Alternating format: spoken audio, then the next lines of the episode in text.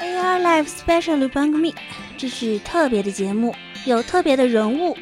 AR ライブをお聞きの皆さん、えー、はじめまして吉宗幸喜です特别的团体， AR ライブをお聞きの皆さんこんばんはこんにちはボーカルのメイリアでよろしくお願いします。特别的歌声，こんにちは、福山よしきです。特别的内容，哎，看我来一兵工铲，哎，工兵铲又说错了。 一年做一期乐学节目，这个节目我们说了三年了，终于要做了。女装？嗯？问问问，反正我就是萌豚，哎嘿，还有一本特别的笔记，又挖坑，你们不想想正还有我特别的男主播，啊？带给听众们特别的收听体验。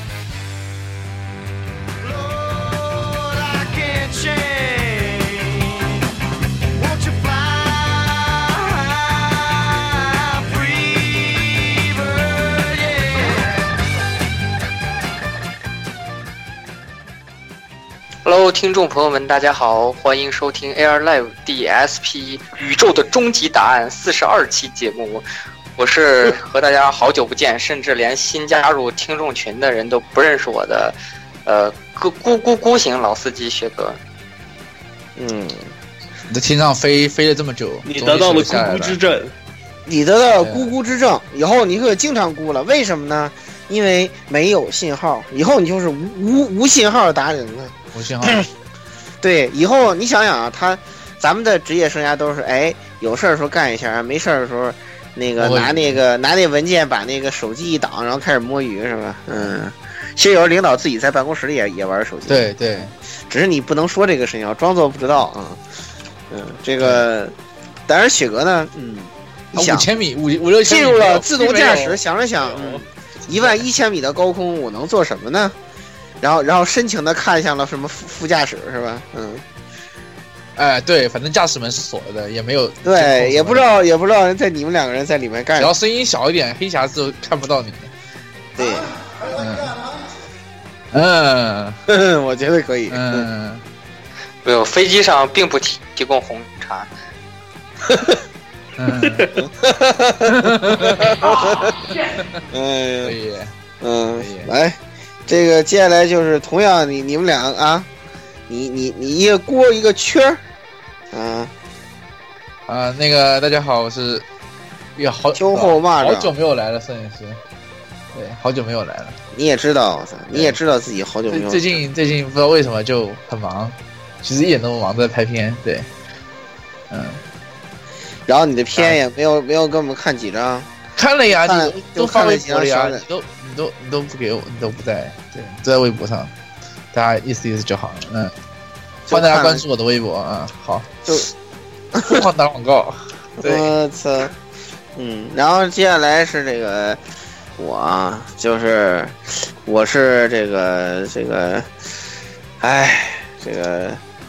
晚节不保的老布啊，对，今天被爆菊了，晚节不报，我的菊花现在还有一点隐隐作被痛医护工作者抚爱了一番。简单来说就是今天被爆菊了。对，太恐怖了。这操，这男外科这么重口味的吗？我 我以后要不要不查了？反正我也没啥事儿，嗯嗯嗯，我也不缺胳膊不少腿的。我顶受不了了，简直是一生以的以。后，以后连体检这个词中间也要加一个神奇的符号。对，不是，哎呀，算了，我不能，我根本没法描述这个过程，你知道，描述全得逼掉，就就是算了。就是老没法说老顾被爆菊了，被医生对对用手爆菊了，对，差不多是这样。对，是的，是的，没错，对，是的，没错。哎呀，太难受了。呃大家然后具体详细的大家就不要想，对吧？会影响影响影响的各位的观观众，我操，太太有碍观瞻。所以说，这个有些有些项目能不查就不查了啊，嗯，就这样。最后是鸭的报恩，嗯，啊，大家好，呃，继上周捡到这个一只新的小猫起名烤肉以后，这周这只猫就跑了。来，你描述一下当时它，你它是怎么出去的？嗯，等于是我是我不知道为什么你抱着他开门，为什么要抱着他开门？不知道。因为本身已经就是在我我回到家门就在定期就是那段时间就是每天回家撸猫一小时，然后我就想着收收拾完家里面的垃圾，然后他又正好就躺着，我手上抱着，我就想着，因为他已经熟悉家里面的环境了，应该不怎么，然后就抱着他，另外一只手提着垃圾，然后就准备开下门，把垃圾丢在家门口。然后结果一开门这一下的话呢，按照另一位养猫人士曾叔的说法，就是可能猫的话对于这种开门这个行为，他觉得猫门后面是一个陌生的环境，下意识的就是他感受到恐惧，然后就陷入混乱了嘛，然后他就下意识的就抓我，然后抓赏了我三三道口子以后就跑出去掉。来烤肉扔一个三 check。肯定就是因为没过了，不是我就我挺我挺奇怪的是，你说他他这个跑到楼里头，就就你们楼那个迷宫一样的环境，他出得去吗？对啊，我觉得你应该找一找，他应该在楼道因为我一里。丢，因为我一丢掉，然后我就马上我就回身，我就去拿钥匙，然后我就开始在楼里面开始找，然后我就顺着刷楼一样的一层一层的找，找了三十层楼，然后还是找不到，然后后面后一天后面两天都趁着休息时间都就来找猫，但是也一直找不到，也就只能说是，呃，烤肉跑了就跑了呗。啊，嗯，也是，他他猫的方向感是很恐怖的。他方向感很强的，对。尴尬，尴尬，尴尬在你们小区的某这是之个角落。前我有一个同学，家里的猫因为那个家里有人过敏，就想送回老家去。然后送回老家去以后，这个不是笑话，这个是真事儿。嗯然后，然后开开着车打算从高速公路上回来，然后高速公路上堵车了，堵了呃堵了一天半回来的时候，他发现猫早就已经回来了。哇，嗯，刺激，太离奇了。这有点厉害。这么这么刺激的，对，反正我还是就是些觉得，如果猫回来的话，啊、它可能会饿，然后我还是把猫食盆的话放在家门口，放了点猫粮。如果他吃过的话，我就知道他回来过。嗯嗯，可以。嗯不是，你应很遗该放点憾，那个什么，很遗憾，并没有吃。嗯，对，并没有应该。放点那个什么香一点的东西。我放了，不香，猫屎不够香，开玩笑。我我放的，他就是给他加的那个罐头。哦，那可以，那还是没有。其实，对，其实，哎呦，但但我反正我是觉得那那种小区，其实他他自己不是自己爬的，他对这环境没那么熟悉，这个不很难说他跑到哪儿去了。对，就不知道，说不定跑的就是他，因为他一他在楼道里面，可能如果万一遇到哪一家，然后看到合适，然后又抱回去的，也有这种可能性。对嗯，是的，所以我还是跟附近的几个兽医院打了招呼，因为我带着他去检查的时候，我去了兽医院嘛，嗯我去兽医院也说了，就说如果遇到烤肉的话嘛，就希望他们帮忙留一下，然后到时候联系我。嗯嗯嗯嗯嗯。但是总之就是丢了，丢了。咦，你这个丢的有点快，而且我现在想想，你这个行为确实挺那什么的。你扔垃圾为什么还得抓着抱着猫去扔垃圾呢？我靠！我就是怕它跑出去了，所以我就说，如果手抱着的话，应该不会那么反抗了嘛。你可以先给它搁在阳台搁好了，你再去扔啊。啊，就没想到这个，真的。不，可能也是被某个资深调查员捡走了。并猫这个题，也许是那个史上实际最成功的调查员，从股神的手中迅速逃脱。我操啊，这么说这么说也挺也这个剧情也很合理啊。好，那么咱们喵苏鲁是吧？对喵苏鲁对进入正题啊，这个来，那么就是这个描述了刚才这个神奇经历的调查员雪格是吧？给我们讲一个这个这个索尼大法这个的另索尼与漫威的这个共生宇宙是吧？嗯对，其实大家那个在点进这期节目之前啊，应该就看封封面、看题目就应该知道，我们这期的这个主题呢，就是最近非常火爆的这个，你可以算作它是漫威电影，但是并呃基本上啊，目前来看和漫威宇宙没什么关系，就是索尼大法说的这个毒液电影，但是这是这个和漫威宇宙没什么关系啊。但是这个电影目前为止在国内也是掀起了不小的波澜吧，尤其是在 B 奥同人圈是吧？这个这咱们就不谈了。嗯然后呃，但是最近呢，还有另外一个关于漫威大事儿，就是漫威灵魂人物斯坦李老爷子，就是漫威是目前电影宇宙设定里实力最摸不着边儿的人物，对呃，是驾鹤西去了。对，美国金庸，对，嗯，然后居然没所以，我，所以我们就打算就是接着这个说《毒液》这期电影的这期节目呢，然后也和大家一起来，呃，去共同探讨、共同缅怀一下斯坦李吧。就是前两天，中国金庸金大侠刚去世，然后美国的这个斯坦李，就是相当于是中西方两边的这个江江湖的缔造者，呃，都去这个见上帝和马克思了。然后所以说，就是我们这期节目呢，就是相当于是一个，就是是相当于是一个复合节目吧。那个前半段呢，我们来讨论一下关于这个毒液电影大家感兴趣的地方和一些其他延伸和猜想。然后后半段呢，我们就来缅怀一下这个斯坦李老爷子。对对对，那咱们还是先进入前半部啊。对，那我先抛砖引玉吧，我说一下我对毒液这个电影的看法。对，大家先聊一下观影感受。嗯嗯就首先是啊，就是我毒液和柯南是同同一天看的，上午看的柯南剧场版，下午看了毒液。然后总之呢，我给我的感觉就是，我感觉毒液可能打不过柯南。然而这是不可能的，呃，以国内票房来说是不可能的，日本票房那是肯定的。不，并不是票房，就是他说物理纯粹战斗力。哦，战斗力，嗯，好吧，就是我觉得毒液可能撑不住那一足球。对，嗯，他那一足球早就已经可以打直升机了都。嗯对，然后回到正题说，单说毒液这个电影呢，其实说大家看它在烂番茄上评分，就之前和之前那个争议比较大的一个漫威电影，就是我们评论的时候也对它发表了一些呃意见吧，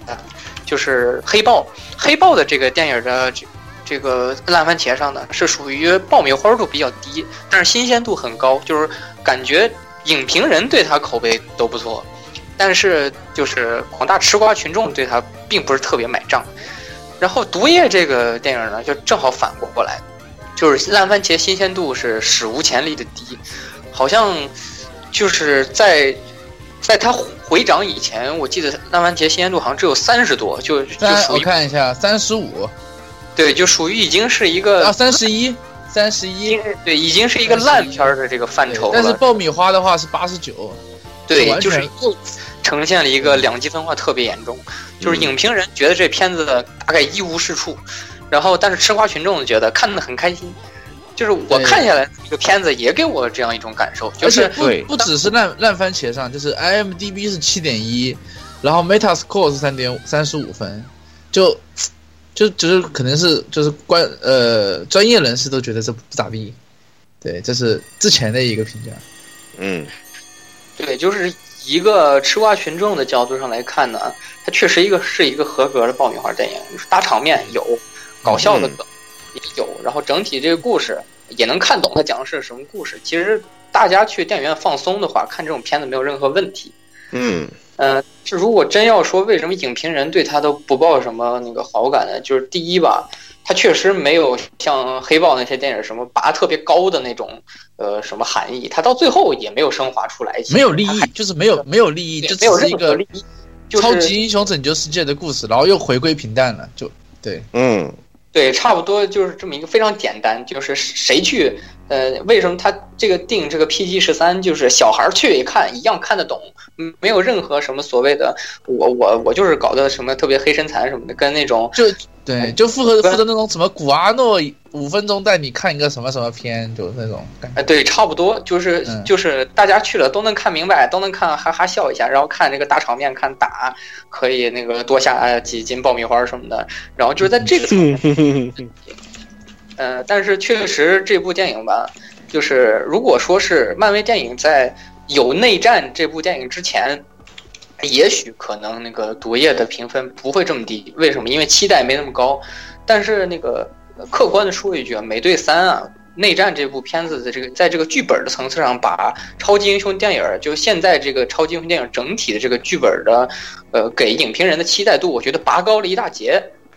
因为主要是这用十年铺垫出来的，你这个东西对吧？对，不能这只是个分支，跟那个比，对对，你这只是个分支，就完全不能没有可比性。这是一个，你可以想是它是蜘蛛侠的反派电影，它最多跟蜘蜘蛛侠比，你你这个是美队三是整个漫威最强的电影，你没有什么可以放在一起评价的必要性，知道吗？是漫对个人就是打着个人名号的那个复联电影，对对对，根本没法比，也那个已经是积累到一个层次了嘛，因为那个往后就是这个复联了嘛，所以说、而就是、且而且你看黑豹的话，它是应该说是第二个美队的一个一个形式去出场的。你漫威塑造的肯定要把它整个整的高大上一点，整的牛逼一点。你毒液这种说白了，它这就是个反英雄，一个反角，对吧？他就都跟蜘蛛侠一样，就互相打来打去的，跟蜘蛛侠搞搞基什么的。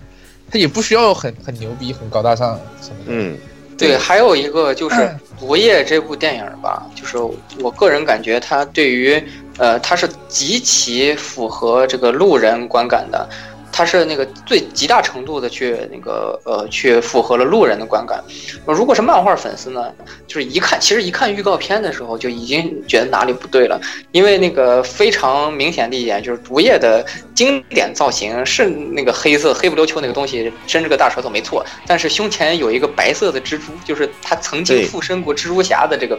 呃标志。但是呢，很明显大家看过这个电影也知道，这部电影跟蜘蛛侠基本上没有半毛钱关系。对，所以所以说它这个设定更改的让漫画粉丝可能看着稍微有点奇怪，但是路人看上去没有任何问题，因为它不需要任何的漫画铺垫，也不需要任何其他，你对其他呃任何一部漫威电影，你可以根本一部都没看过，看这个毒液不存在任何理解问题。所以我觉得这部电影从商业上肯定是极其成功的，但是它接下来剧本上啊这些什么能不能拔高升华一下，就看它后面续作能不能有更好的那个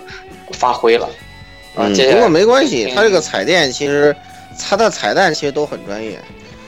非常专业，其实，所以说我觉得就是就是内行也能看也能看得懂，就比如那哪儿是写的什么东西，对吧？外行呢也不影响理解，反正那些彩蛋你看不懂，看不看得懂，看不懂，影响也不大。但是唯一一个就是我觉得比较那什么的，当然录之前我还查了一下材料的，就是就是其实你你如果你你你对这个毒液电影，如果你看了有印象啊，这个你应该对其中有个点觉得特别奇怪，就当时那个那个呃。一开始就他们那个飞船不是坠落了吗？坠落的时候不是那个印印是印度尼西亚吧？印度尼西亚那个当时不是派了一个船去救人吗？传了一个救人之后，你你是不是觉得有点奇怪？就是就是那么一个路人，怎么给了那么多戏份？就是当时他那个他那个救人的那个呃，印尼有一个老老老女人。啊，还到处走，然后还写他在集市里头吃那个鳗鱼还是什么东西的啊，生吃鳗鱼，啊，给了好多戏份啊。其实一开始前面好几分钟，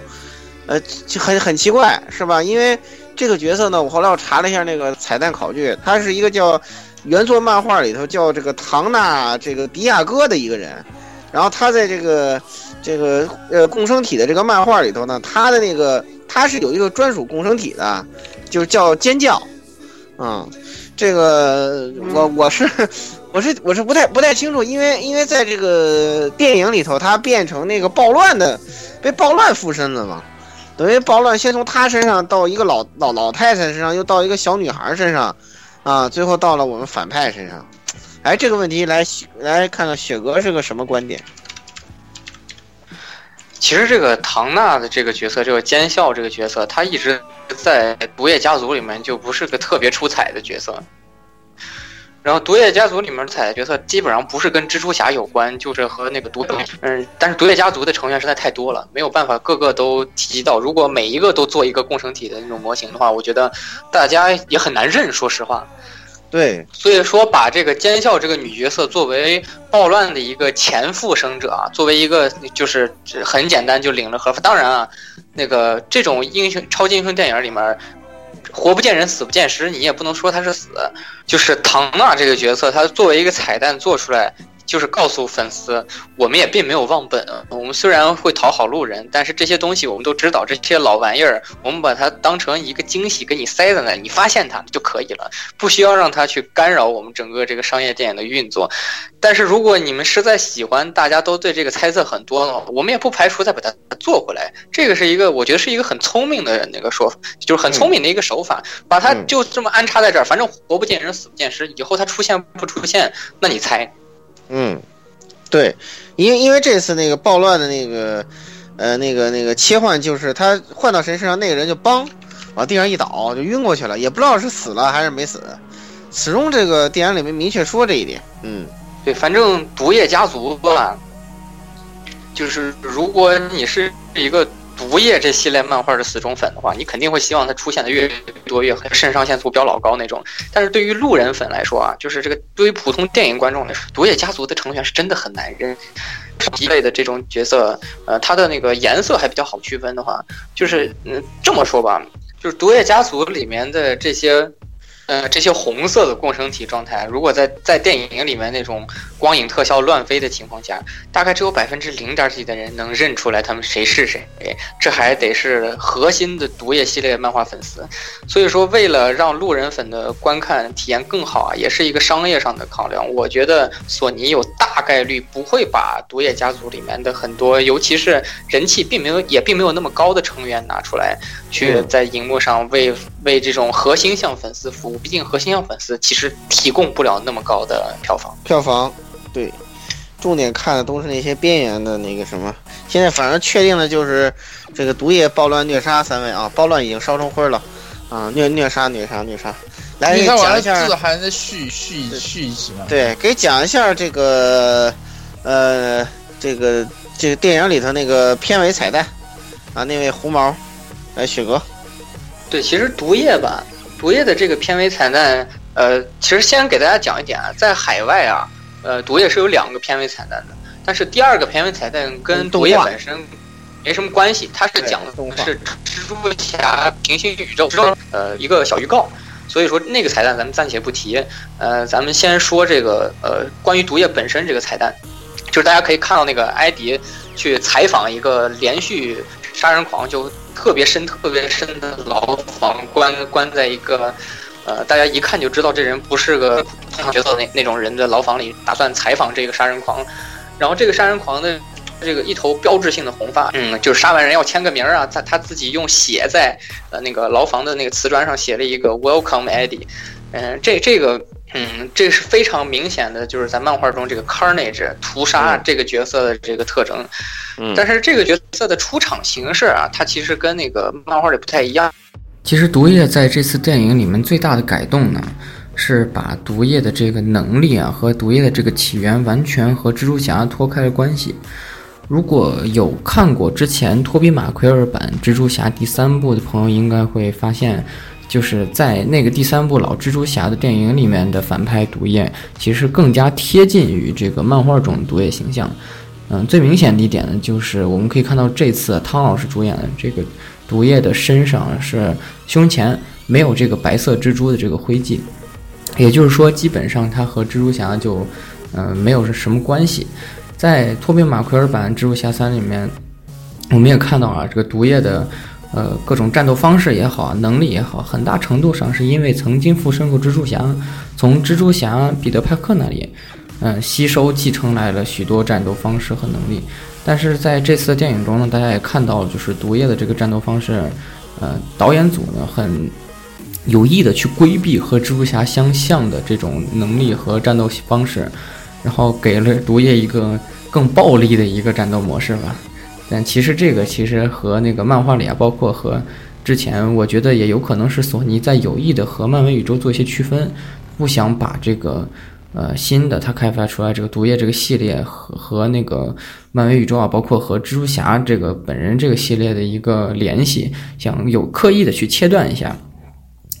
但是怎么说呢？就是毒液的这个性格，其实很大程度上是放大。呃，宿主个人心中的某个个性，像我们可以看到，在过去的这个《蜘蛛侠三》电影中呢，是放大了彼得·帕克心中这个特别爱炫耀、特别炫、特别秀的这么一个心态。然后，但是这次呢，可能在这个电影里也没有特别的去突出共生体放大人心中的嗯某一个方面的这个形象，而反倒是成为了一个互相交流、共同促进这么一个 朋友的这么一种呃寄生方式吧。但是，嗯，确实在漫画中的那个共生体毒液的这个呃个人思想，确实没有表达的呃像这次电影中这么人性化。大家可以看到，他在这个过去的老电影《蜘蛛侠三》里面，几乎也就呃对，可以说是一句台词也没有，基本上就是作为一个呃放大你的邪恶面的这么一个东西啊。但是其实共生体本身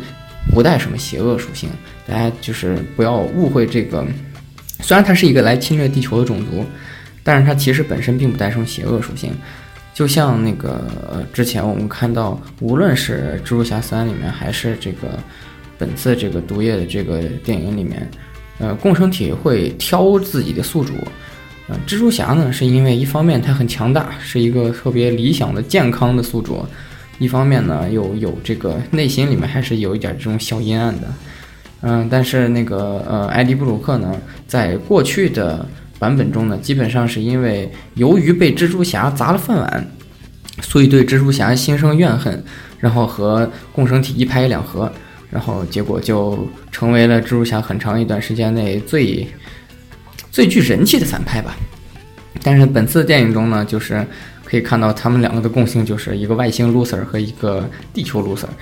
所以就是毒液共生体的。嗯，基本上的象性啊，就是过去漫画中的去漫画中的呃蜘蛛侠老电影当中的设定和本次的呃毒液个人电影中的设定都是其实是略有不同的。啊，那么现在是啊这个呃雪糕朋友上天了啊，呃那么就我这来说一下刚才本来让雪哥说的这个电影里的第一个彩蛋，就是大家可能憋着尿看完那个 那个。该死的字幕之后啊，然后说看到这个我们的艾迪啊骑了个摩托车啊跑到个监狱里头，然后在监狱里头呢，他举着手啊，这个嗯，在这个狱警带领下呢，就是看到了一个全身被绑着紧身衣的那种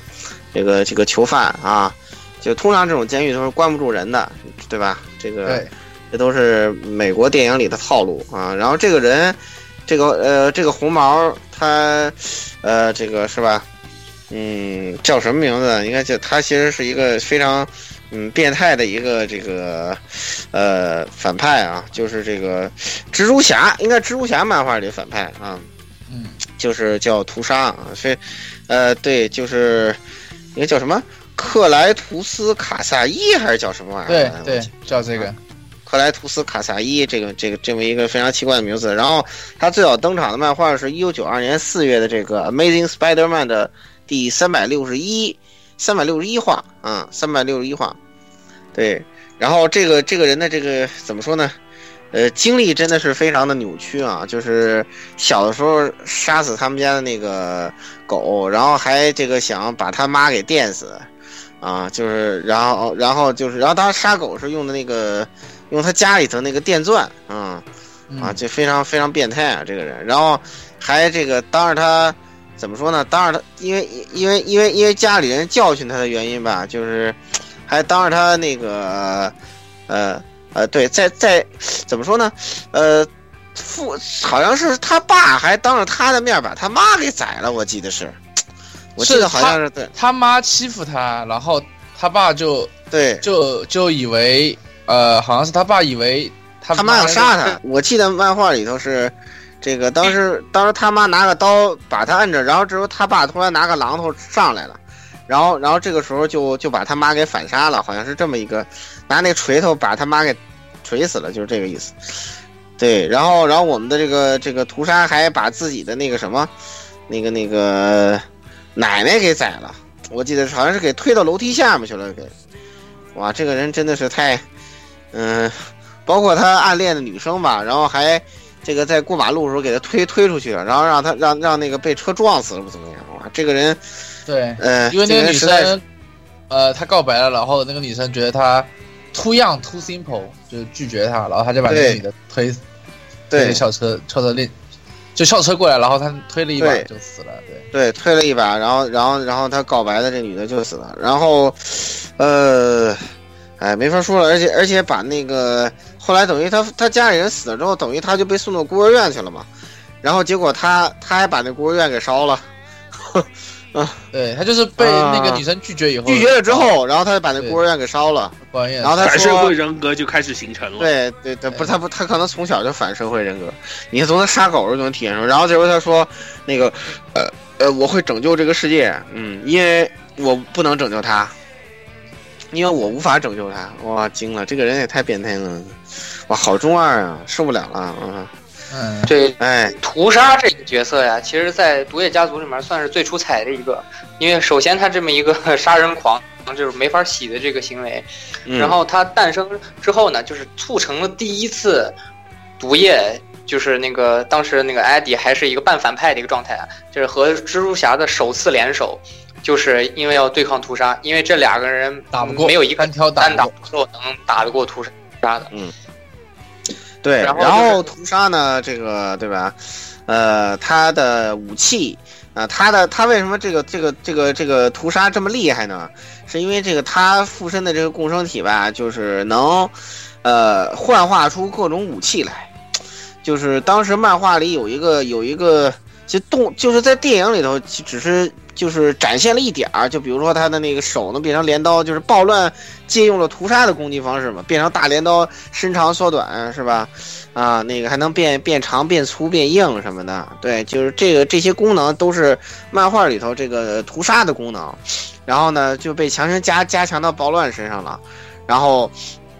呃，那个，而且而且就是他们漫画里打不过的那段台词，也被搬到电影里，就最后爬火箭的那一段，就是说，嗯，打不过他，打不过他怎么办呢？是吧？咱们得想点办法，就这个意思。呃呃，这这大概那意思。当时艾迪不还吐槽他嘛，然后后来毒液就说：“哎呀，其实我在我们工程里头也是比较菜的一个啊，嗯，就跟你一样，你在人类里头也是比较菜的一个啊，我在工程里也是比较菜一个，啊，这这段对话其实是原来这个漫画里头就是。”呃，他之前被屠杀打败，被那个屠杀打败的时候，他们说的台词，你知道吧？就被被被这个基本应该是原原台词搬到电影里的这个地方，就最后他们到火箭发射场的那个那一段啊。呃，再有，但是其实，在那个漫画里头，屠杀比这个暴乱这个移花接木的这个能力还要强。就是里面其中有一个特别经典的，就是他越狱，就是哎这样。我不知道到时候后面那个，因为因为他已经作为彩蛋在电影里出现了嘛，我不知道这个到时候他是出现在那个荷兰弟的蜘蛛侠电影里头，还是到时候会出现在屠杀的第二部里头啊？不知道。就是他越狱时候出来的时候有一个那个经典场面，就是那个他那个右手，然后那个哗一下，你看那上头什么刀子、剪子、斧子、锤子，就是那个十八般兵器，在这上头全有哇，特别特别经典的一个画面啊！对，嗯，雪哥，你有什么超清不卡的意见吗？嗯。关于第一个彩蛋中提到屠杀呢，其实那个如果关注过漫画的朋友们会发现啊，屠杀的出场方式其实和这个漫画里面略有不同，因为电影里面我们可以看到是这个艾迪接受了一个采访任务，然后大老远的骑着摩托和毒液去这个监狱里面去采访这个屠杀的这个宿主克莱图斯。但是在漫画里呢，大家也知道，就是毒液在漫画里面其实是从一个反派角色洗白的，并不是一开始就是像我们电影中看到一个是这么一处于这么一种反英雄的这种阶段。所以说呢，就是在呃漫画里呢，屠杀的出场方式其实是他一开始呢是作为毒液反派毒液的艾迪的狱友，就是他们两个是住在同一间牢房里的，但是呢，就是因为。嗯，毒液突然闯进来，就共生体从那个监狱的墙缝溜进来，附身在艾迪身上，然后相当于是把艾迪救走了。但就在这个时候呢，产下了一枚卵，就是这个。所以说，屠杀呢，从呃生理学的角度上来看，应该是毒液的儿子。但是由于这个呃共生体其实没有性别的，所以说这个呃反正从。生物学关系上来说，应该是一个亲代和子代的关系，所以说那个屠杀呢是这样的一个情况下，因为毒液产下这么一一个小共生体附身到了这个呃变态连续杀人狂克莱图斯身上，造就了在很长一段时间内都是蜘蛛侠的漫画体系内，呃基本上能给蜘蛛侠造成最大威胁的这么一个反派屠杀，也是这个电影中给我们的第一个彩蛋。嗯，就我个人猜测而言呢，屠杀肯定会是毒液接下来续作中最大的反派了。嗯，所以说这个，呃，屠杀呢，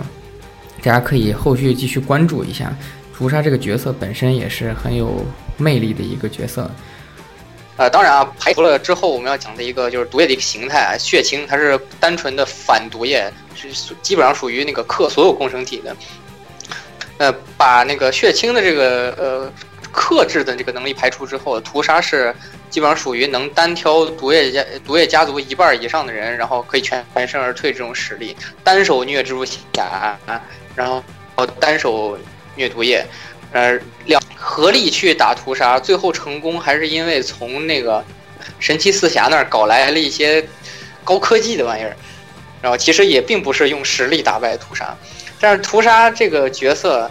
呃，因为他的这个反社会人格啊，他这个杀人狂这种设定啊，嗯，反而就是积攒了一些恶名的人气，所以一直莫名其妙的有很多大事件都带他玩儿。之前那个大事件，呃，有一次是这个超级罪犯的监狱越狱，然后大型越狱中呢，屠杀这个人肯定就放出来了，放出来以后都想去搞破坏。然后屠杀同志呢就很惨，他搞破坏来到的第一站就是超级英雄哨兵的房间，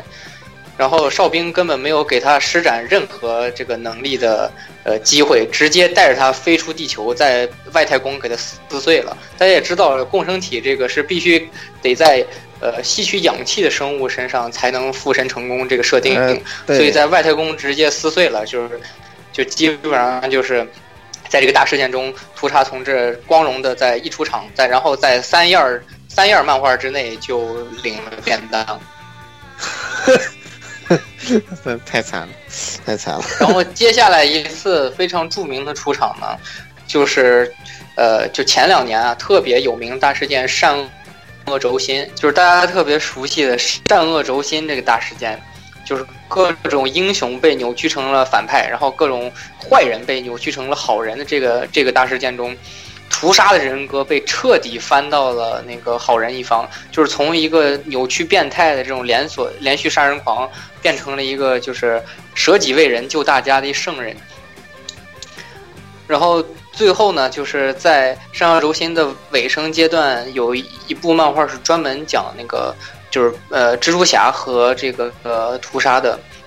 就是屠杀变好以后啊，他那个也是四处做好事儿，四处做好事儿以后还和他的宿敌蜘蛛侠学，然后到处留签名儿，但是还是呃以他的那个，就是感觉好像用血写出来的那种特吓人的恐怖签名，留的是呃你友好的邻居屠杀。可以。这个就我操，这个槽点有点多。嗯，然后最后也是在蜘蛛侠的见证下，用自己的共生体包住了一整个，就是能把整个纽约炸飞的一个，反正一可以理解为巨型核武器吧。用自己的共生体把这个大炸弹给包住，然后最后和这个炸弹同归于尽，然后最后告诉蜘蛛侠，就是希望你能，就是用什么。黄金啊，宝石啊，什么这些玩意儿，给我建一个纪念碑。然后蜘蛛侠那个，呃，那个当时点了点点头，呃，点了点头，然后就给走了。我估计那个时候，彼得帕克心里想的是：我他妈要是有这些东西，我还用在街头行侠仗义吗？真的是，我早就开一个斯，我早就拿着去斯塔克企业入股去了。嗯，哎，真的是，确实确实是这样子。哎呀，我们就继续期待这个，啊，这个角色在后面电影里的发挥吧。啊，嗯，总之这次在国内票房还不错，应该哪怕是针对国内市场破十亿了吧？不破了十亿，破了，破了。我们录节目，他的宣发很傻逼，这个这一作品宣发非常的智障，找那个什么你的安全护卫啊，什么哇，然后然后宣发的特土味宣发，就是那种 土味，对，非常的土味宣发。但是呢，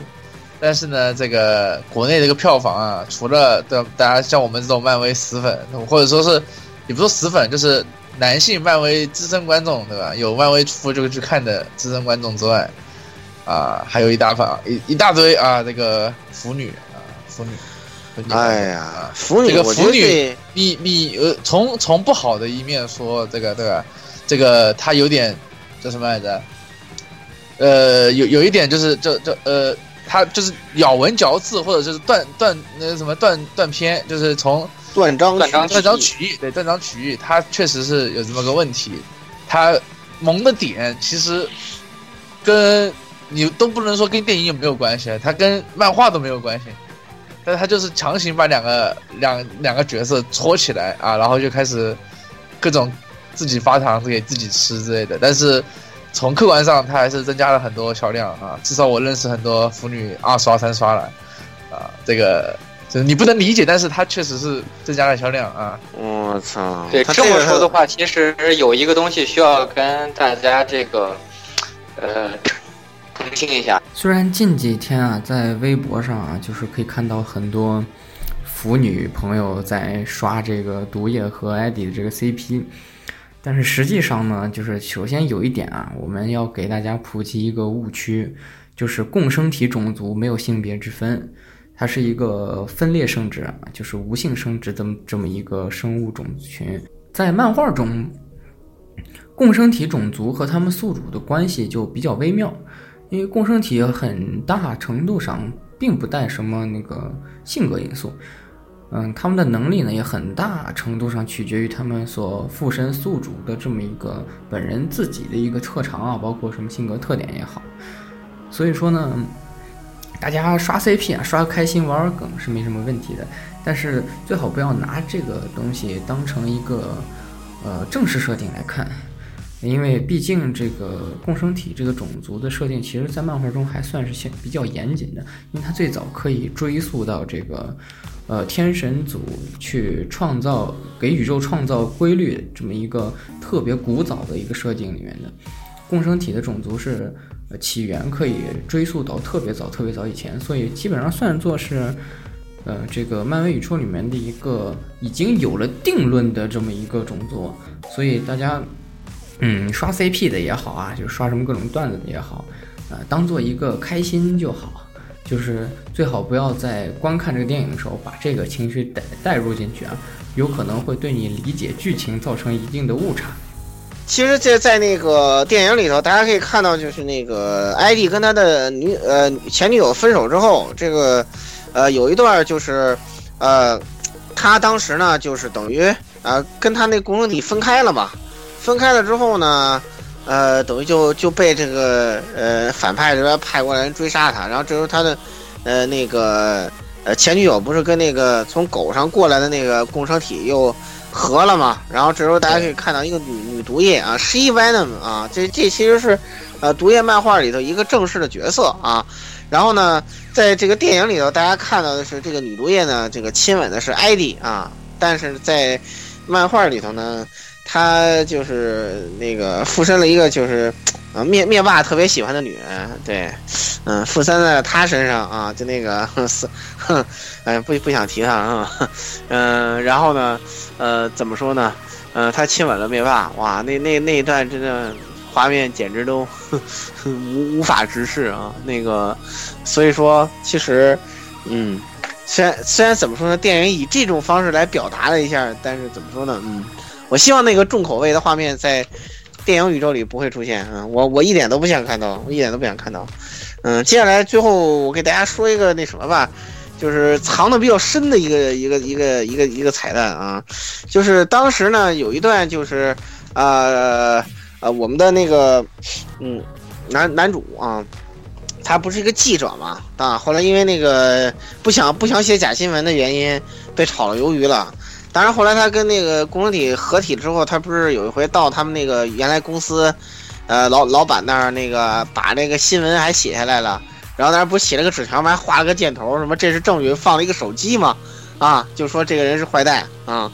然后，然后在他下来的时候，不是被那个呃派警，就是是他是哪个城市来的，我都忘了，他那个舞台是哪个城市，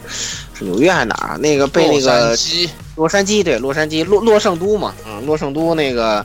呃警察给包围了，然后这不不是就大家看一段那个他跟那个呃围攻他的那个特种部队打仗的那个嗯片段吗？然后这些在大大这个特种部队打仗片段里头啊，其实有一个特别特别经典的一个，就是已经成为美国文化里的一个 icon 的一个彩蛋。这个彩蛋叫什么呢？叫威廉尖叫啊！这个威这个威廉尖叫是怎么回事呢？就是威廉尖叫，其实呃那个什么也致敬过，就是老滚五也致敬过，就那我的膝盖中了一箭，其实也是致敬了这个威廉尖叫啊。这是怎么怎么回事呢？就是美国一九五三年拍了一个西部片儿，这个西部片呢叫《飞沙河袭击》啊，就是 Charge at Fraser River 啊，这么一部电影啊。然后在这个电影里头呢，有这么一个就是片段，就有一个士兵威廉呢被被这个印第安人吹那个箭啊射中了他的膝盖，你知道吧？然后他然后他就发生一声啊这么一声尖叫啊，然后然后后来呢，这个。这个彩蛋就是被无数作品就纷纷引用，比如说一九七一年的《星球大战》那个新新希望，就是那个天行者，了了，呃，天行者那一段啊，新新新新希望就是他跟那个姐姐弟俩相认的那部电影啊，大家应该知道啊，《星球大战》的时候也也用了这个，就当时那个有那个我们那只猩猩也被击中了，然后他也是一声嗷的叫了那么叫了那么一声啊啊，非常有意思。呃，包括印第安纳琼斯、印第安纳琼斯，然后那个 Batman，嗯，都用过啊。就是呃，老爷那个抓住一个那个，就是往下一扔，然后啊，他也叫了叫了一嗓子，嗯，不知道为什么，不知道为什么这这个这个这个彩蛋就被无数电影都那个用了啊，甚至包括迪士尼，就是嗯，这个迪士尼本家。用。对对，当然，对对对对对对对对对，螺螺旋本家嘛，就是迪士尼当然的那个阿拉丁也用了这个彩蛋啊，我真的不知道为什么，这这这个威廉尖叫简直可以看成万恶之源了，因为当时那个那个牛牛仔被那个印第安人 一箭射中了膝盖之后，他就叫了一声嘛，哎呀，其实我真是不知道老老滚五那个梗当时玩的那么广，我都不知道。他这梗是从这儿来的，我我后我是我是看了毒液的考据，我才知道，当时不是有有有那个，呃，他在一楼打架，不是二楼有个特种兵在梆梆拿枪打他吗？然后当时毒液一回头，嗖就跳上去了，然后把那个人抓住一扔。大家要注意，如你对比一下一九五三年原片源，在这里那个士兵的尖叫就直接用的是五三年的原片源，哇，我真惊呆了，我真是惊呆了。因为后来我看了考据党的那个对比的那个音效，我听了一下，是一模一样的。哇，这个这个真的是，就是就是说那个艾迪在片头啊，呃，和女朋友谈话的时候透露出的一点，他是被那个《环球日报》开除的。这点所有看过老老的蜘蛛侠的那个同学们都能知道，就是第三部里面为什么那个呃艾迪会被《环球日报》开除呢？就是因为他那个。呃，乱 PS 蜘蛛蜘蛛侠的照片，给他 PS 坏蛋。哦，厉害了，厉害了！说一个人拍了张蜘蛛侠照片发到这个以前的这个天涯论坛上，是吧？就是求 PS 大神给我 P 的什么一点，然后就是艾迪就是这么一个 PS 大神，然后给 呃蜘蛛侠 PS 到各种各样的犯罪场景中，然后拿这个照。卖钱，然后所以然后被彼得帕克戳戳穿之后呢，然后就光荣的被这个环球日报开除了。那 那是多出来的，那没有办法，太惨了。这个人也是蛮惨的，这个人也太惨了，好吧？嗯，行。对，然后接下来就是啊，讲完了这个蜘蛛侠，哎，不对，最后区区还没有说，咱俩好像还没有说这观影感受呢，是吧？也不说了，区区没说，区区你说一下。我刚才跟雪哥聊半天了。鸭子没说吗？鸭子没看。啊啊啊！那我就说一下啊。嗯，就是把这个彩蛋聊完之后，是吧？嗯，进入下一个环节之前，请一个并不重要的这个这个自己都不来了的区区来说一下你的这个观影体验。嗯，大家好，我是怎么是礼拜礼拜三还是礼拜四？就中午午休的时候去看的。对，买了一个四 K，还没有人。特别开心，然后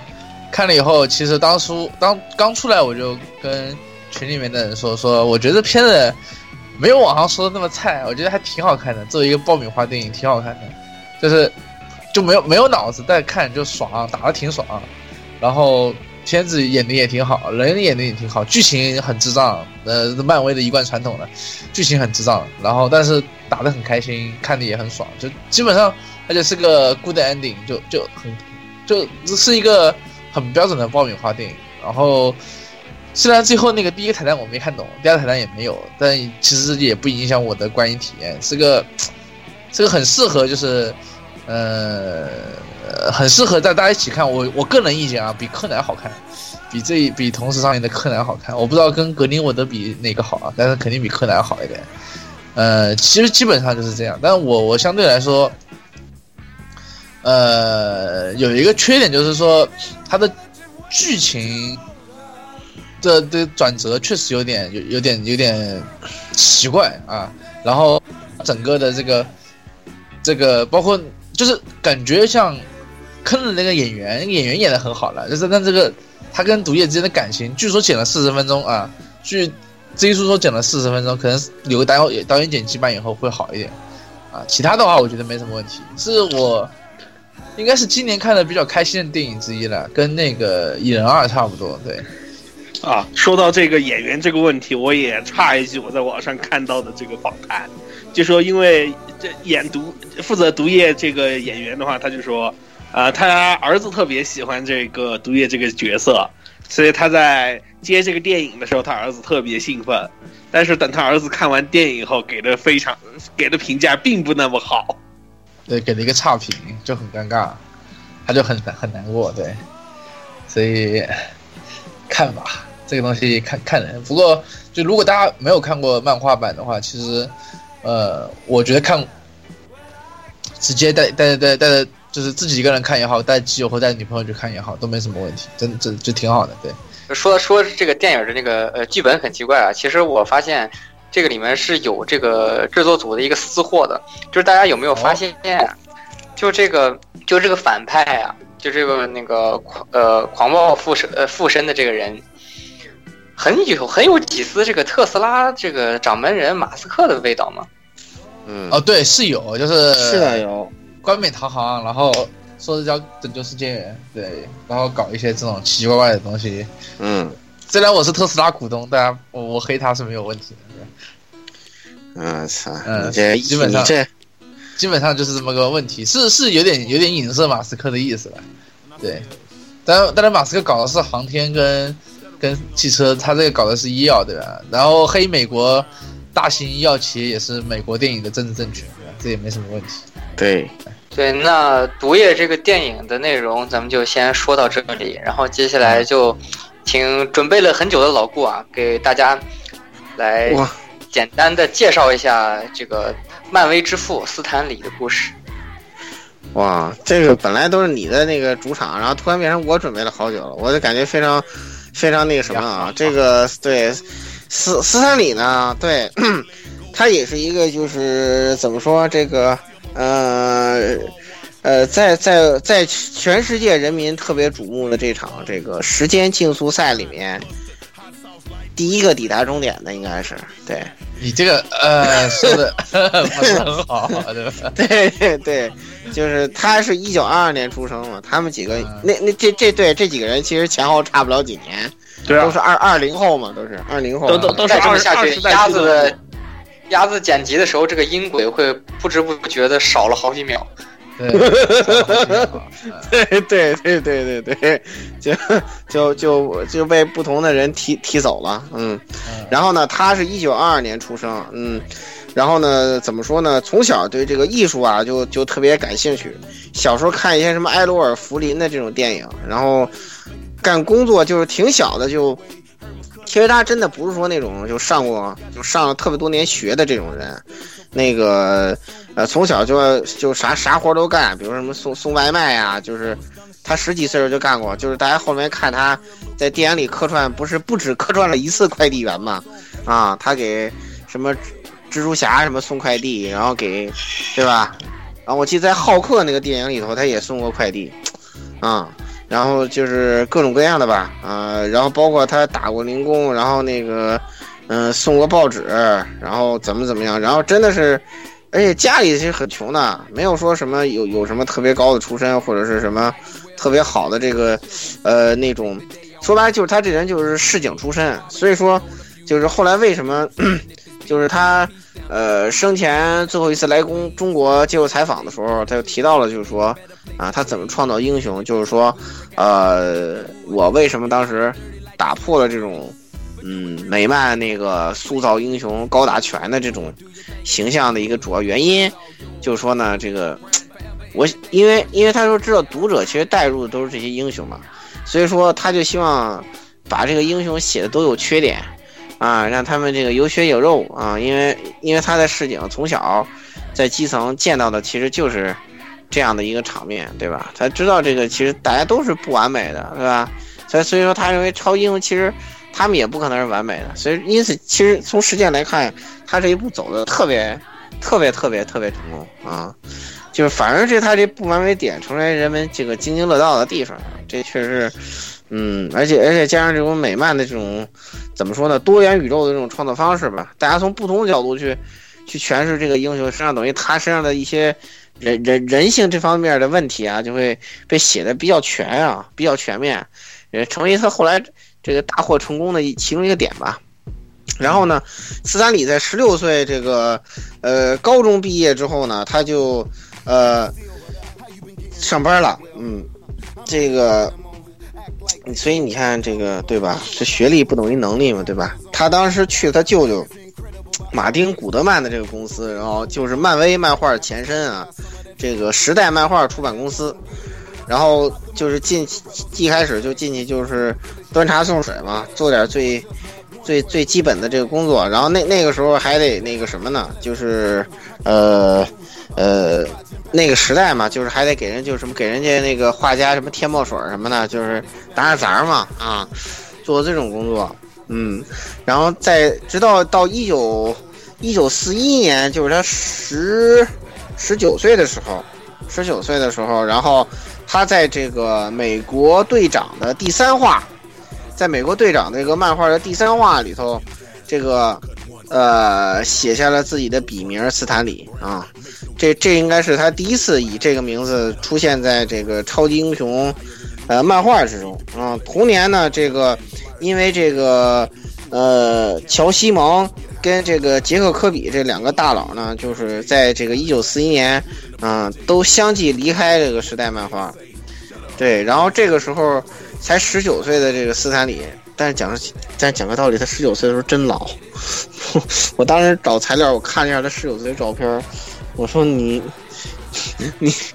你为什么十九岁就看着跟我当时看的时候还以为这是三十岁的照片呢，后来后来人跟我说这是他十九岁的时候，感到特别不可思议啊。然后这个然而就是他当时临时主编，还没有来得及大展宏图是吧？后来就发生一件事儿，就是大家知道这个这个呃提督啊山本五十六同学带着他们的联合舰队的舰女人们。就，嗯，突袭了珍珠港啊，结果这个美国被卷入第二次世界大战，在当在这个时候呢，就是，嗯，斯坦李呢也，呃，参军了，他后来干嘛呢？他干的工作其实就跟大家在美国队长电影里头看到的美队的工作是一样的，就是干宣传、干文宣工作啊，对，哎，他一开始当然是当通讯兵嘛，主要是做。宣传材料就是打仗时候的宣传材料，就是做纪录片啊，画那宣传标语啊，就那个我不知道那个那个 Big Daddy 那个那个那个那个那个 Uncle Sam 的那个是不是他画的？可能不是他，应该不是他。嗯，就当时的他这个这个整个这个这个经历，应该说跟美国队长是一模一样。所以说，嗯，怎么说呢？我是不太清楚在这里头有多少借鉴了，嗯。当时他实际的这个从军经历吧，嗯，二战结束之后呢，这个斯坦李就重新回到了这个工作岗位，但这个时候呢，这个呃，整个这个美漫行业吧，都陷入了一个相对低潮的时候。然后，呃，怎么说呢？因为因为这个战争打得太残酷了啊！尽管美国爸爸这么厉害，但是在二战的时候，我记得好像在战场也阵亡了，什么超过呃超过八十万人啊，啊，就是尽管都是以什么一比五以上的战损比去换人家，但是，对吧？当然也不全是嘛，对吧？硫磺岛就打得特别残酷，是吧？嗯，那个，呃，因此呢，在这个时候这种打打杀杀这种英雄漫画，在这种国内，对吧，就不太有市场，所以说，嗯，很多漫画公司就都倒闭了，嗯，而且在那个时代呢，怎么说呢，就是漫画在美国。就跟现在怎么说什么网络游戏对吧？在中国当年或者当年在中国一样，就是，呃，怎么说呢？就是，嗯，登不上难登大雅之堂。就是，哎，它题材本身也确实比较猎奇。嗯，怎么说呢？写漫画用笔名呢？怎么说呢？就都是很多作者 说，就说相当于挂个马甲，怕影响自己在这个实际。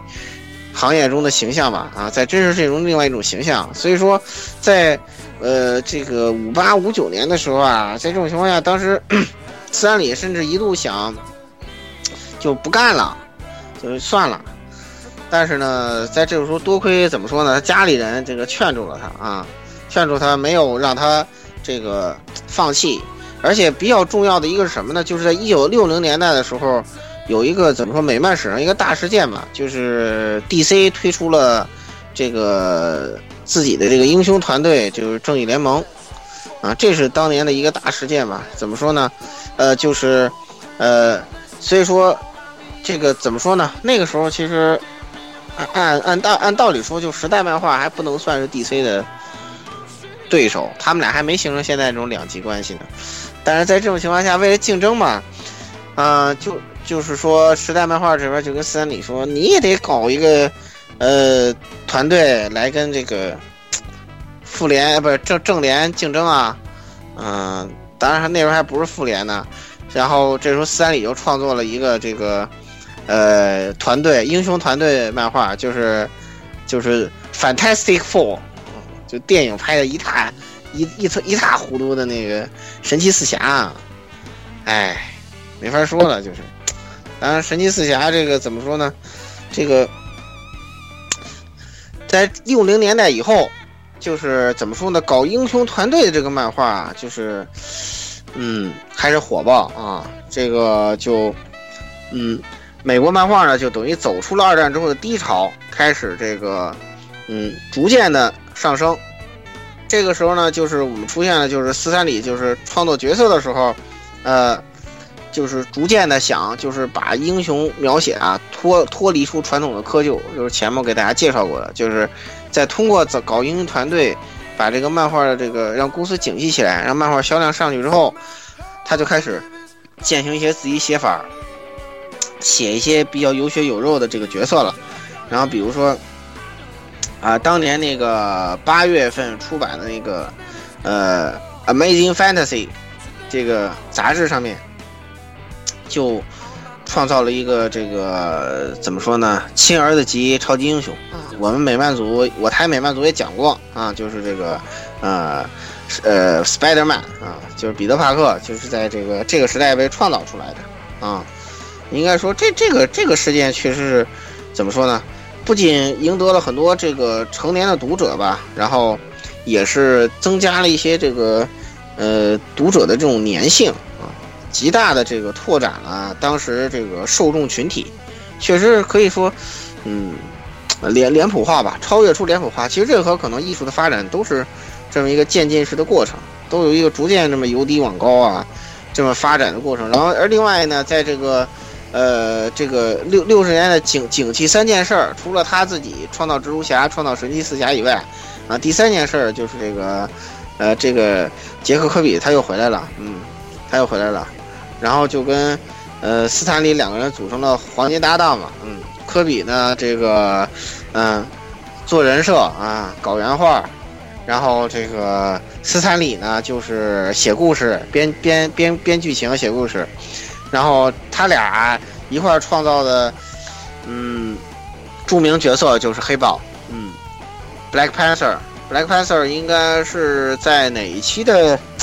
神奇四侠的漫画上？第一次登场，我记得是，我记得是啊，反正好像我们在那个，嗯，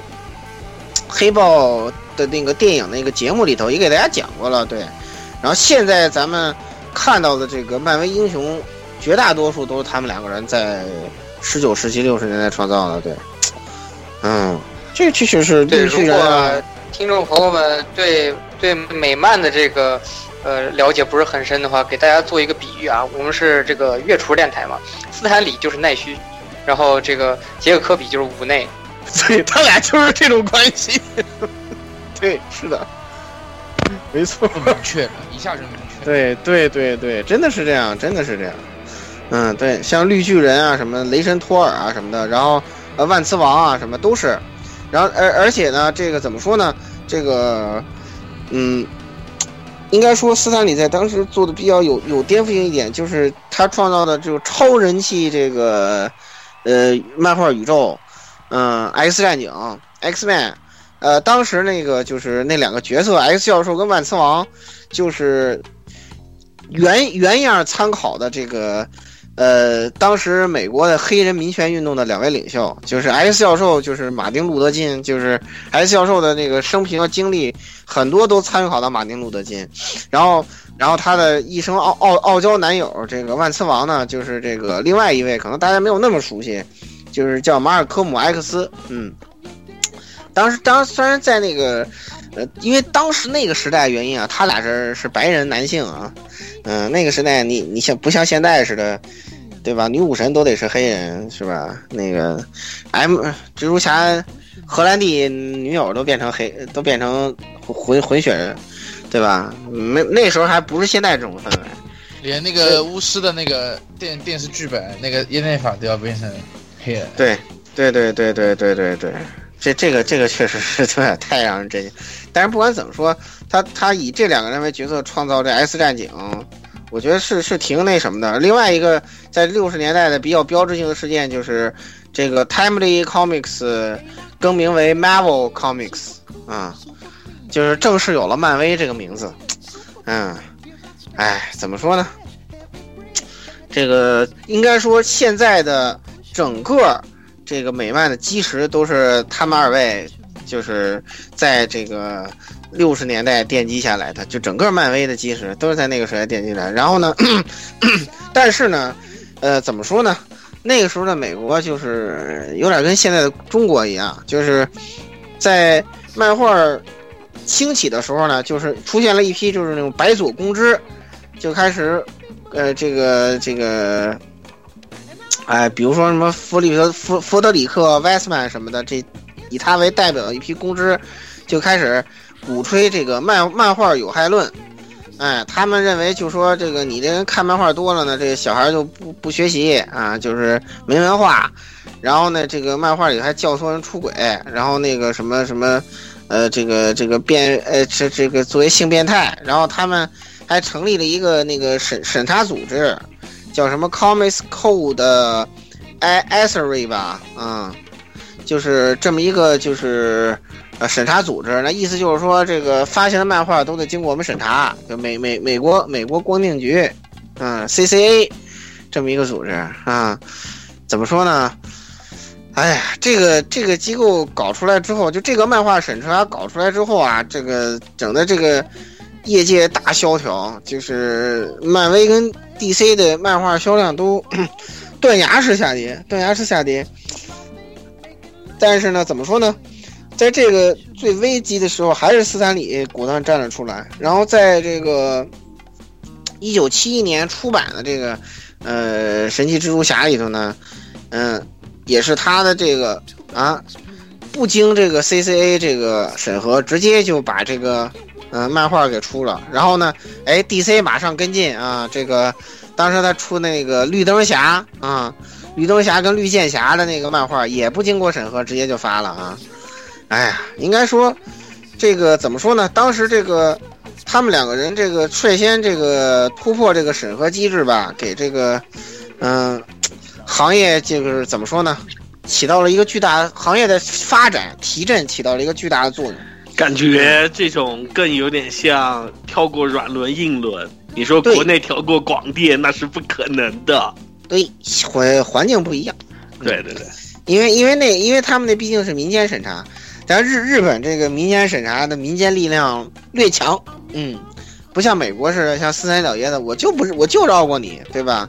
当然，在日日本这边也有嘛，就是大家知道那个那个前那个什么啊同盟啊，他们三参加、啊，麦迪伦嘛，他们麦迪，对他们搞一个麦迪迪伦，对对对对，A Age 那个呃 Natural Plus 和和 Overflow Overflow，嗯。这三家口味特别重的公司，是你转轮不让是吧？好，肯定他们出的肯定不让出嘛，就这种事。对，但是漫威也是这么搞的，漫威自己也搞了个审查机构，就我自己审，审过了就行了。嗯，现在现在也有这个，呃，这个机构至今都有。嗯，应该说，现在大家看到的美漫是一个怎么说呢？特别那个，就是跟日漫完全不同。美漫的创作是一个高度成人化的。这个嗯体系，就这里面聊的话题可大人了，从什么政治阴谋，就从什么纸牌屋是政治阴谋，到一些什么 LGBT 什么的，然后到一些什么种族问题、民权运动，什么经济危机、这国际矛盾啊，什么什么话题在这个里头都有啊，这是很难得的啊。应该说现在这个环境跟当时两大巨头这个挑战这个权威是吧？这个呃脚脚打公知是吧？有很大的关系，嗯。嗯，另外就是后来呢，怎么说？咱们看日漫、看日本动画这些时候，包括轻小说，偶尔出一个罗德岛，偶尔出一个莹莹，就觉得特别牛逼。但其实美漫的那个很多的作品，绝大部分都是这种题材的。嗯，是的，是的，没错。呃，后来呢，就是跟。金庸在七十年代封笔一样，就是斯坦李呢，因为到七十年代的时候他岁数也挺大的了，嗯，然后他就逐渐退出了这个，慢慢就淡出了这个一线，然后后来就是直到他那个最后他率先抵达终点之前，他都热衷做一件什么事儿呢？嗯，就是客串啊，客串啊，疯狂客串，嗯，各种各样的客串，嗯，我记得好像有个最传统计，他是客串了几十次吧，应该是。啊，各种各样的电影，从应该从八九年的《浩克》，然后什么，对，反正从以前那些比较相对于现在来看粗制滥造的这个，嗯，漫威电影，到现在的他都很热衷于客串这个事情。对对对对对，就是刚才我们说过，当时那个《浩浩克》电影里头那个一个警官，然后那个神神奇蜘蛛侠里的一个那个图书馆的管理员，然后后来那个什么钢铁侠里边那个呃斯塔克那个。呃，展品发布会里头那个介绍那个人，然后包括那个呃美队三里面，当时不是有一个人在街头接受采访，什么纽约没有超级英雄啊，应该是复联二吧，嗯，复联二，然后然后接接受采访那个老爷子，哎，包括后来的那个那个是美是美队三还是哪个里头那个呃老老兵代表啊。当然，这个这个他应该不算客串了，因为他自己确实是老兵，嗯，他确实是二战老兵，嗯，然后他客串了无数的角色啊，各种各样，然后然后在那两 X 战警里，我记得是卖是一个卖热狗的，嗯，然后在索尼蜘蛛侠里，当时他他不是还跟蜘蛛侠聊过天嘛，然后在在之前那什么电影里他还救过人，哎，做过各种各样的事情，然后一直包括这个还使用一个时间魔法，明年五月份的那个是不是已经定档了呀？明年五月份的那个复联四，这个老爷子也会出现啊，啊，然后另外一个是是在哪个里头？他那个客串那个巴士司机啊，是是是荷兰弟那个啊，不是荷兰弟是复联复联三复联三里复联三里那个小蜘蛛他们班坐那个校车是那个老爷子开的。对对对对对，后来小蜘蛛从那校车里直接跳出去了，对，嗯，然后那个。对，荷兰弟电影里他是那个邻居嘛，就是蜘蛛侠那，你你的好邻居蜘蛛侠里头，他不是开开门去教训蜘蛛侠吗？嗯，我记我记得是啊，当时他是从二楼打开窗户那个老爷子，一看哇，斯坦李，我记得是，嗯，他后来就嗯热热衷于做这件事儿，嗯，哎，怎么说呢？就是而而且他自己还这个自我调侃过，就是奥奥斯卡要有个这个客串奖，我肯定是，我肯定要颁给我啊，非常有意思。哎，怎么说呢？这些客串啊，就是怎么说呢？虽然他已经，嗯，有有有一点不务正业，是吧？但是，嗯，怎么说呢？呃，他这种做法不但没有 这个降低他的地位啊，反而，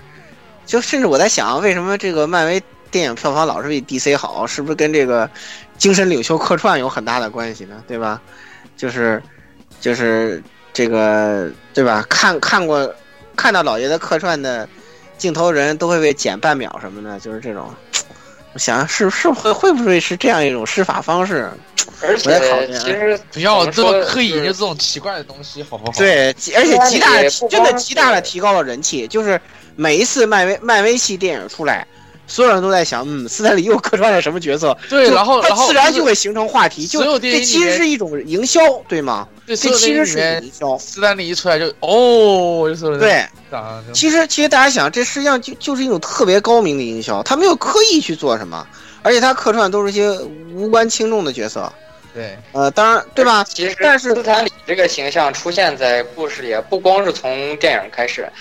呃，刚才那个老顾也提到，就是蜘蛛侠这个特别亲儿子，对于斯坦李本人也特重要一个角色。对，特别重要在蜘。蛛侠的漫画里，这个斯坦李本人在漫画形象里是出现过的，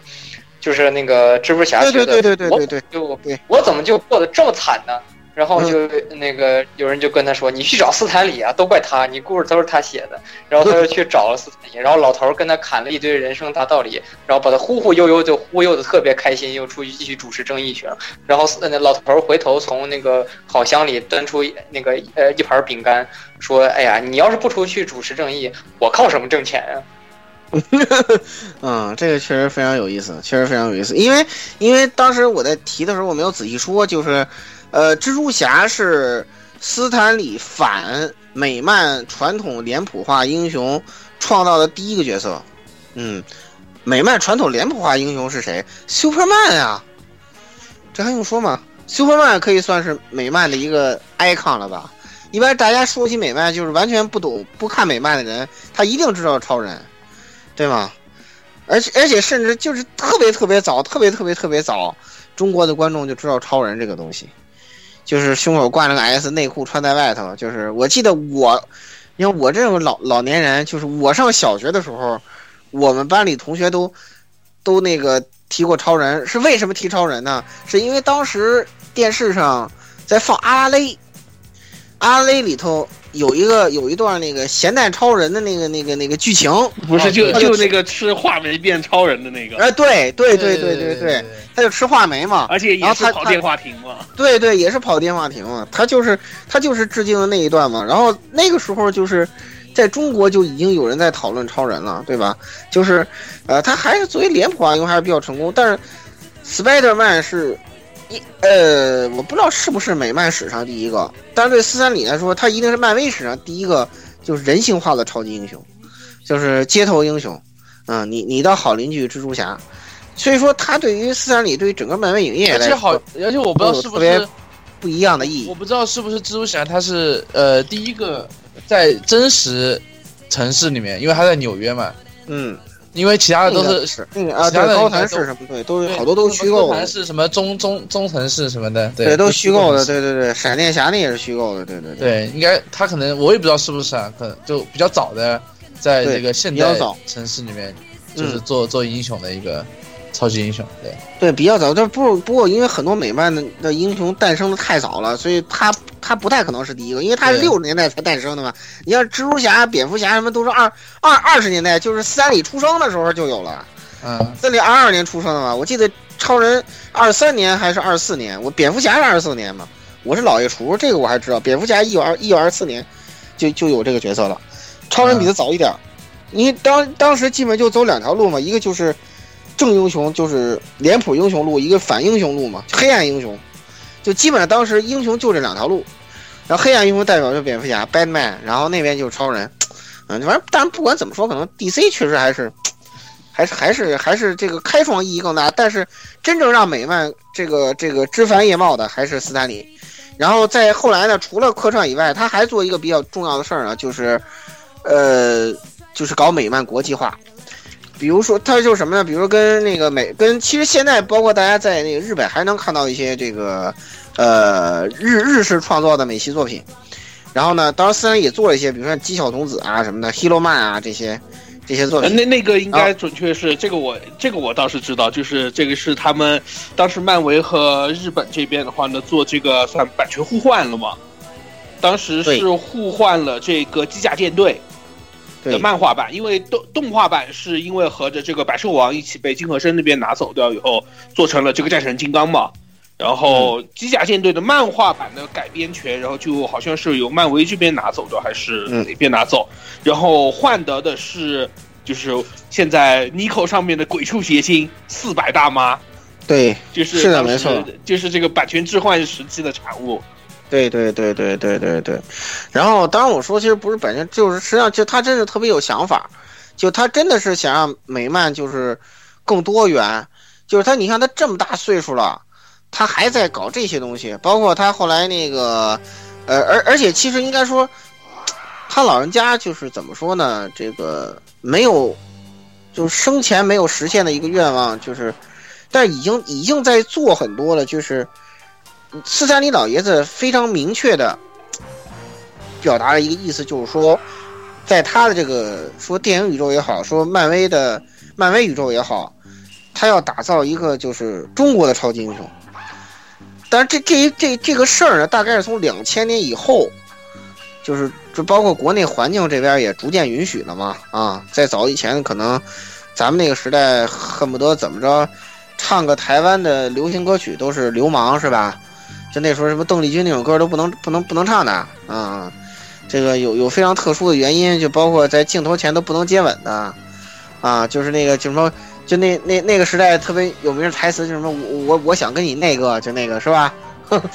嗯，连演员台词都不能说，啊，就那就那个，你看中国是从那样一个那个那个环境下逐渐走出来的嘛，然后但是这斯坦李真的是一直在想着这件事情，而且他做了好多尝试。但是很遗憾是，到目前为止，所有的尝试都不能算成功。对，就之前那个什么说到这个斯坦李所，呃，说说到这个斯坦李所王力宏做的，王力宏演了一个歼灭者，最然后李冰冰，李冰冰胡影侠，胡影侠都没上映，只死死在企划阶段了，应该是，嗯，斯坦李呃最就是为人所知的一个尝试，大概是就是如果你不看不看漫威的漫画的话，可能不太听说过这个英雄啊，就是这个上汽。嗯，就是他是一个彻头彻尾以这个李小龙为原型设计的一个超级英雄，然后呃在他的这个呃斯坦李给上庆这个人设定的这个人设中呢，特别就是特别有标志性的一点，就是他爹是谁呢？他爹是傅满洲，嗯，就是这是一个特别颠覆性的，就是在对，呃黄祸论啊这些这些嗯怎么说特别阴谋论、特别谣言化的这种对呃亚洲人进行妖魔化这种嗯言论的影响下，其实那个整个美国社会对黄种人对中国人这个印象啊。呃，最明显的就是傅满洲，就是就是那种一肚子坏水儿，然后长得也那个其貌不扬，然后就是憋着不憋好一肚子阴谋，然后那个看看谁都不顺眼那种形象。对，但是那个呃，斯坦李就是恰恰就是用这个傅满洲，就是以他的儿子这这么一个英雄，就是他特别他看他爹不顺眼，然后长得是一个美国人民特别喜闻乐见李小龙那么一个形象，然后他怎么样反抗自己的父亲，然后怎么样和其他的超级英雄合作，但是很遗憾的就是上汽这个英雄的这个人气一直特别高，漫威其实很多次想捧。结果反而是把那个作为美国人，但是是昆仑武术传人的铁拳给捧到了一个不尴不尬的二线英雄位置上，上戏对对对，反而不太对上上上戏反而不怎么火，然后，然后然后除此之外的话，他还跟有妖气这边合作嘛，就是我们之前提过的那个，又又搞了两部那个，呃就是明明确是写在，呃漫威宇宙里头那个那个超级英雄，就之前我们也提到过了，什么御成师啊什么的那个，而而且就是基本上那个，呃。下一个就准备推的超级英就让景甜来演了嘛，嗯，反正我感觉这个应该问题不是很大，对，因为因为因为因为资本无条件选择支持景甜嘛，对吧？这个有钱，我觉得总归，对吧？应该是能行，嗯。结果真是很遗憾的就是，在景甜以后，景甜以后演的电影里头，不会有斯坦李客串了，唉。斯坦李客栈最后一个应该是，哎，神奇女侠，不，惊奇队长还会不会有啊？惊奇队长还会不会有有？他说是惊奇队长跟美队是确认，复联四呃复联四是确认了的这两部。惊奇队长还会有是吗？嗯，惊奇队长跟复联四好像好像还有还有个三四部吧，好像。没有那么多了吧？没有那么多，应该没有反。正这两部是肯定有的，这个没问题。嗯，就比较可惜了，后面就真的是，嗯，看不到了，真的是对。对，其实说到斯坦李这个客串啊，其实不光是漫威电影。前一段时间如果关注 DC 电影的话，应该会看那个呃《少年泰坦 Go》，就是一个呃一个其实比较儿童子供向的一个卡通，一个 DC 的这个电影。这个里面也有斯坦利，是是那个少年泰坦在开车追捕丧钟的路上，然后突然一个一个老头从路边那个窜出来，然后然后那个少年泰坦，你走错走错片场了吧，斯坦李？我刚才也跟大家讲了那些事情，就是，嗯，斯坦李老爷子，我再强调一遍，就是他绝对有资格去称这个呃漫威之父。老顾说了这么多啊，我也来补充一些比较有争议的话题吧。就是这几天，因为斯坦李老爷子去世嘛，所以说基本上微博啊，包括什么知乎上，就是很多各大。嗯，大家会集中去看、集中去讨论的网站上，对于这个斯坦李老爷子“漫威之父”的这个称号有很大的争议。有很多人觉得说，就是如果真的去讨论漫威的起源啊、漫威的英雄起源啊，什么美国队长啊、纳摩，呃，这个霹雳火这种最早期的这种角色，其实是早在这个。呃，斯坦李加入呃后来的漫威漫画，就是当时的这个时代漫画这个公司之前，其实基本上要么是有原型了，要么就已经有这个人物了，就是，呃，其实就这种，嗯，漫威整个宇宙的开端吧，就是宇宙大爆炸那个基点，它并不是这个呃斯坦李创造的，但是我要在这里跟大家说的一点是呢，就是。这个漫威之父是否是漫威之父，取决于你看他的这么一个呃角度。如果你把这个时代漫画的开创作为漫威的整个的一个起点的话呢，也不能说是错误的。嗯，但是从这个角度上来说呢，确实斯坦李并没有在那么早那么早的程度上去参与这个漫画。但是如果要说是 Marvel 啊，Marvel 这个呃。无论说是英雄世界啊，这个漫画创作啊，还是这个后来的一系列的这个事件的延伸，包括我们今天所看到的各种各样的呃深受大家喜爱的超级英雄角色，其实我觉得斯坦利老爷子绝对当得上这个漫威之父啊，这个绝对当得上这个父这个名号，因为就是在这个漫漫威的呃之前对还是时代漫画的时候啊，就是在他的。嗯，遭遇到一个特别大的金融风暴。刚刚才这个老郭也说说过，就是基本上属于一个风雨飘摇的这么一个时代。在这个时候，斯坦李作为这个临时接棒的啊，就是嗯，受命于危难之际，嗯，也算是一个临危受命的这么一个角色，在接下了这个负责人的这一棒之后，之后时代漫画才变成了 Marvel。也就是说呢，如果我们真的要讨论斯坦李是否是 Marvel Father of Marvel 的话，他绝对当得上，因为在斯坦李之前的时代漫画公司和在斯坦李之后的 Marvel 漫画，它绝对不能说是同一个东西。你可以说他们是有一个时代源流存在的，但是不能因此因这个时间长短去否定这个斯坦李对于整个漫威发展的这么一个功绩所在。如果拿时代漫画当起点的话呢，那斯坦李也是呃比较早去参与其中的一个主要核心成员。但是如果呃就是以 Marvel 啊，就是以惊奇漫画，以我们今天所称的漫威作为一个整，作为一个个体，作为一个主体来讲的话，那斯坦李是绝对毫无疑问的 Father of Marvel，就是漫威之父。我觉得这个有必要和大家澄清一下啊，就是不要因为网上的一些考据帖啊，就是说什么呃各种哪个英雄才是漫威的第一号英雄，然后呃那这个时代漫画之前的那些创作和斯坦李到底有关无关？就是根据这些东西去嗯臆想一些，就是其实并没有那么复杂的呃所谓的这种舆论导向，因为大家知道啊。就是总是会有人出来反向蹭热点嘛，嗯，怎么说？就是跟我刚才也跟大家讲的那些事情，就是，嗯，斯坦李老爷子，我再强调一遍，就是他绝对有资格去称这个呃漫威之父。而且怎么说呢？最后到晚年的时候，这个嗯，怎么说呢？呃，哎，这斯坦李是不是没有后啊？哎，他他有没有他有没有孩子呀？他他有一个女儿，他有一个女儿，他有一个女儿。那个怎么说呢？就是虽然他在事业上这么成功啊，但是嗯，家家庭生活其实不是不是不是说特别特别幸福。就是后来，嗯，就是有好多事儿，就是嗯，包括就是最知他的妻子那个去世了嘛，然后呃，他女儿跟他关系也不是特别好。然后他经纪人的话还觊觎他的财产，呃，但是呢，老爷子，你看他出席这么多活动，参加这么多那什么，跟这么多演员、粉丝，包括他来中国的时候，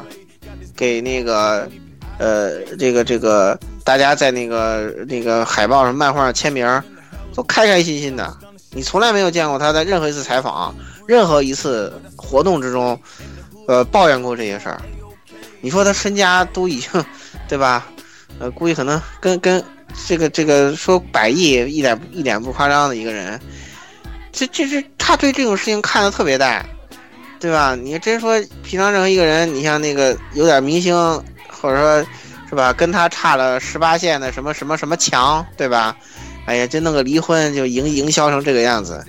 对吧？呃，哎呦，这这受害者哎呀，这说说这个说那个，你看斯坦李从来不说这种事情，看得特别开，开开心心的，对吧？我觉得这也可能是他长寿的一个原因。我觉得，就就是实际上你看，就他背后的这些故事，然后这个到他特别到他九十多岁几次住院的时候，就是那个呃那个那个做那些事儿，就他这边还没怎么着呢。这边什么女儿啊，什么经纪人啊，就开始琢磨找律师，就开始准备瓜分他的这个遗产了，对吧？但是你看，从来从来都没有说把这种事情看得特别重，对吧？我觉得他可能是不是搞不齐是个真的观察者这样子，对吧？他的这个境界早就超过这种世俗的这种那个那个那什么了，在他看来，可能这些事情都不重要，影响不了他对。呃，整个漫威宇宙对整个这个他所创造的这个角色跟故事的这种喜爱，嗯，就这一点，我觉得这斯坦李是挺了不起的，挺了不起的，很难得，就是很难得。特别中国的明星哈，有点破事儿，恨不得还搞个营销呢，对吧？老爷子从来不说这些事情，从来不说。这这点其实我我很我很敬佩他的这一点，因为以前没有了解过，不知道他家里背后有这么多破事儿，知道吗？嗯。但是，哎，怎么说呢，挺可惜的吧？这个二零一八年也不知怎么了，就是我感觉好像就从小丸子那开始，这个一个接一个，挨个来，真的是。对，不知道为什么，就好像突然就从今年八月份开始，有点就是对，就从小丸子这儿去世开始，然后什么什么什么单单天芳啊，什么藏藏天树啊呀，什么这个这个金庸啊，好一个接一个。哇天哪，这斯坦李那什么了，我都，我都非常害怕，你知道吧？大家本来以为上帝收走了一曲一团歌手、主持人，收了一台晚会上去就可以了，没想到上帝还有看小说跟漫画的习惯。对，李勇，李勇去给主持去吗？嗯，李勇也没了。我天哪，这怎么了？这都是。我都我都看傻了，你知道吗？就在他先，当然到最后吧，作为结尾，我就说一下，就是当时最后我我我看到这个消息之后，我干了一件什么事儿呢？就是就是我我去网上搜了一下，我看了一眼宫崎骏今年多大？嗯，我看了一下，嗯，七十八是吧？好像还挺稳，你还年轻呢啊！想了一下，金庸八十四，斯坦李九十五，你才七十来岁，小伙子你还年轻呢是吧？但是怎么说呢？这个。老爷子其实可能身体也不是太好，他身体也不是太好，嗯，他自己挺有觉悟的，就包括现在就是重回吉普力这个搞这个作品的时候，他自己都说了，就是有可能是不是我这个作品创作不完，我就那什么了，自己先给自己立了个 flag 是吧？这是不是叫什么插旗大法是吗？嗯嗯，就是嗯，希望他能在在。做做久一点嘛，对吧？再做久一点嘛，嗯。虽然我感觉他可能，对，嗯，也是像斯坦李一样领了无数个终身成就奖的人，嗯，希望最后祝他好运吧，对吧？祝他好运，嗯，这这一定不是毒奶，这一定不是毒奶，对吧？没有老爷自己有觉悟，下个月还龙猫还要在国内这个高上映的。对对对对对，因为宫俊他自己其实他有可能已经有点意识到，这就是不是我的时候快到了，就是这种。因为因为他这采访就说，人家问他为什么要复出的时候，他就说就是，我觉得比起赋闲来说，我宁可在工作的时候就嗝屁了，就是这个样子。他而且也不且而且他也小了，他七七十八应该做一步少一步78嘛，做一步少一步嘛。他他已经不是做一步少一步的问题了，就是随时每一部作品都有可能成为遗作的这种 这种情况了，你知道吗？嗯，因为他作文也也也跟人家都提到过，就是我感觉他反正也跟也也也也挺看得开的，就跟斯坦李比较像，就是他也说的很多次，就是有可能这部作品做不完，就他这次复出就说有可能做不完我就没了，嗯，啊，经历了这么多嘛，对看得看开了。看得开了，就是，嗯，老爷子也更是看得开。你看他开心的很。那荷兰弟的时候，你看那个斯坦李在台上对大家弄那比那个放蜘蛛丝那个动作，哎呀，笑得可开心了。嗯哎呀，我觉得真的好，真是个老顽童，真的好，真的好。一个人就能能活成他这样，他你说他真是对吧？身经百战，见得多了，什么他没见过呀？对不对？二战战场也去过，对吧？然后大萧条也经历过，然后被被公知批判也经历过，然后这个这个家家里头一堆破事儿，公司一堆破事儿也全都经历过，包括他跟杰克科比两个人的这个恩恩怨怨，简直就跟美队跟钢铁侠一样，对吧？就是两个人的这个爱恨情仇，老爷这经历的太多了。但是你看他到九十岁的时候，真的是，哎呀，怎么说呢？哎呀，随身随心所欲而不逾矩，就像孔子说的那样子。斯坦尼斯坦尼老老爷子真是活成这个样子，我是这么觉得。嗯，那最后咱们请咱们超情不卡是不可能的雪大师来给总结一下老爷子一生。嗯，总而言之呢，就是首先呢是希望通过这期节目啊，就是给大家给听众们普及一下，给大家讲述一下斯坦李老爷子他这一生啊这个传奇经历，呃，本人的这个各种情况和以及他对这个整个美漫和我们现在热爱的这个超级英雄这个文化做出的各种贡献。然后其次呢，就是那个老爷子现在那个虽然人已经不在这个世界了，但是大家也我觉得也不用过度悲伤。你看老爷子生前特别开心，刚才老老顾说，那各种各样的破事儿都经历过了，但是看特别开，每天都在笑。就是大家也知道，这个在《银河护卫队》里啊，嗯，斯坦李客串那个角色是一个在外太空给观察者讲故事那么一个角色。嗯，大家完全可以当做斯坦李老爷子啊，就是并不是，就是就那么呃先去了，他其实是那个穿越到了他的一个特别丰富、特别有趣，然后他特别乐于在其中扮演一个小角色来看看待这个世界不停发展、不停壮大，然后不停让更多人去喜欢他这个英雄那种英雄世界的缔造者，成那个最终回到自己创造的世界中。我我也希望那所有他的那个墓碑前变成所有的英雄和他在一起欢笑那么一个途径，这样我可我觉得可能也是斯坦尼老爷子本人最希望看到的一个这么这么一个景象吧。也希望大家能通过我们这期节目，就是更加能了了解一下这个每部电影都出来客串，然后时时刻刻都笑特别开心的老爷子。感谢斯坦尼老爷子，感谢他给我们带来现在我们无比热爱，然后整个全球漫威超级英雄。对对对，有一种预感，我觉得，嗯、因为因为那个现在不是说那个复联四会成为那个他客串最后一部电影吗？我我感觉我感觉那个复联四票房是不是有可能会刷新影史奇迹呀、我觉得真的有可能，真的有可能。你想想，复联三它还只是一个就是相当于序章铺垫片，是吧？续破例，它还没到那个力呢，它也就是续，其实还没破呢啊，算破了，破了。嗯，一半人都死了，地球上一半人都没了，嗯，包括呢，嗯，是吧？